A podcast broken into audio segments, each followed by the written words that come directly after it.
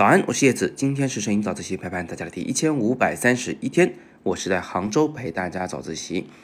那今天呢，我们还是想跟大家分享一张我在深圳拍的一张纪念照。呃，这张照片是由理光 G R 三啊小卡片机拍摄的，二十八毫米的广角镜头。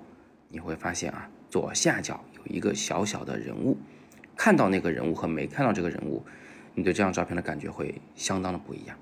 那先交代一下这张照片的背景啊，其实就是因为，呃，我当天是跟田运同学一起去了一下深圳的盐田港，那边是那个有很多的货运集装箱，然后那个货运轮船在那里进进出出的，我们呢就在这个港口里面拍了很多照片。那这张是我最喜欢的一张，但是这张呢还真就是一个纪念照哈，我也不把它当什么创作了，它真的是个纪念照。呃，田运同学本来站在右边。他很兴奋，见到这么大、这么高的集装箱垒成的山，就说能不能拍个纪念照啊？我就说好啊。他就在那溜溜达达的就走到了左边，我就拍了好多张嘛。然后呢，他以为我拍完了，就自顾自的一抬头想看看这个山顶在哪儿啊。结果这么一抬头，这张就是最好的。那我这么喜欢这张照片呢，有三个比较明显的原因。第一呢，是因为这个画面里有非常明显的大小对比。啊，因为集装箱这种东西，说实话，对我们来说，它的尺寸是不太熟悉的，呃，不太确切的。那这个时候，如果只拍集装箱的话呢，你会发现，其实我们并不知道它有多大。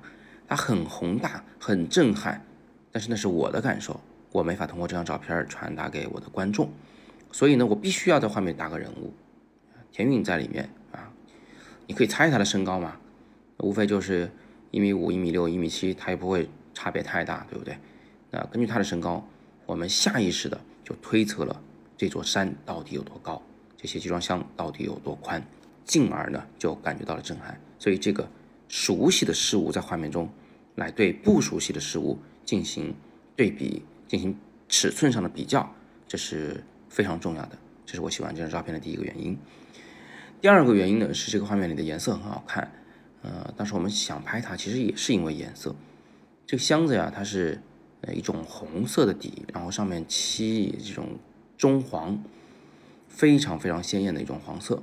这个红呢，它是一种暗红色，它其实起到了一种深色衬托浅色的作用。而且这两种颜色它都是暖色，非常的热烈啊，具有能量。这种配色在整个港口里啊都是非常扎眼的，相当的好看。那幸运的是，田云同学刚好那天是穿着一条蓝裤子。这一点冷色丢在暖色中，显然是扎眼的。但正是因为他是人物啊，他是我画面中藏着的主角，所以他的身上有比较跳跃的颜色，反而是件好事，使他和背景能够区分开来。我喜欢这张照片的第三个原因呢，是因为它是一张无边无界的照片。为什么这么讲？因为啊啊，这里你看不到这个集装箱的边界在哪里，看不到边界。我们就会在想象中把它扩大，会觉得天地之间啊都是集装箱。我现在下面放了一张照片，是拍到了这一摞集装箱的边界的画面。你会发现它无非就是四五层，对吧？然后左右也就是个六个啊集装箱，也没有多少嘛，是不是有这种感觉？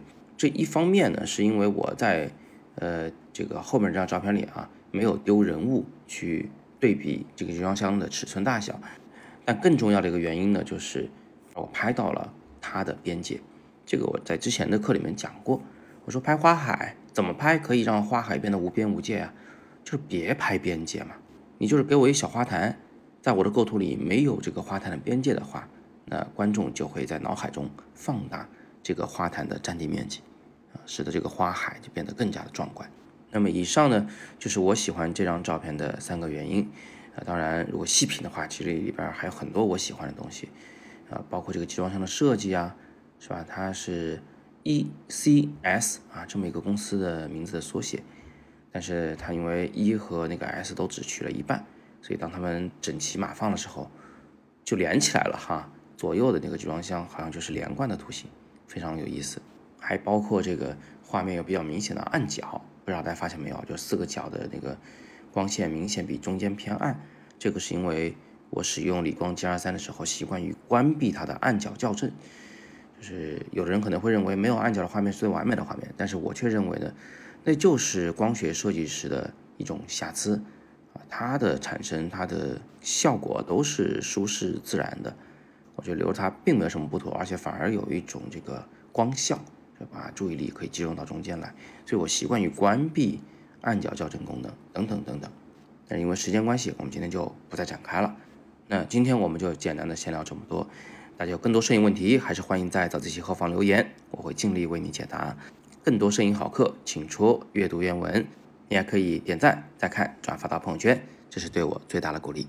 那今天是摄影早自习陪伴大家的第一千五百三十一天，我是叶子，每天早上六点半，微信公众号“摄影早自习”，不见不散。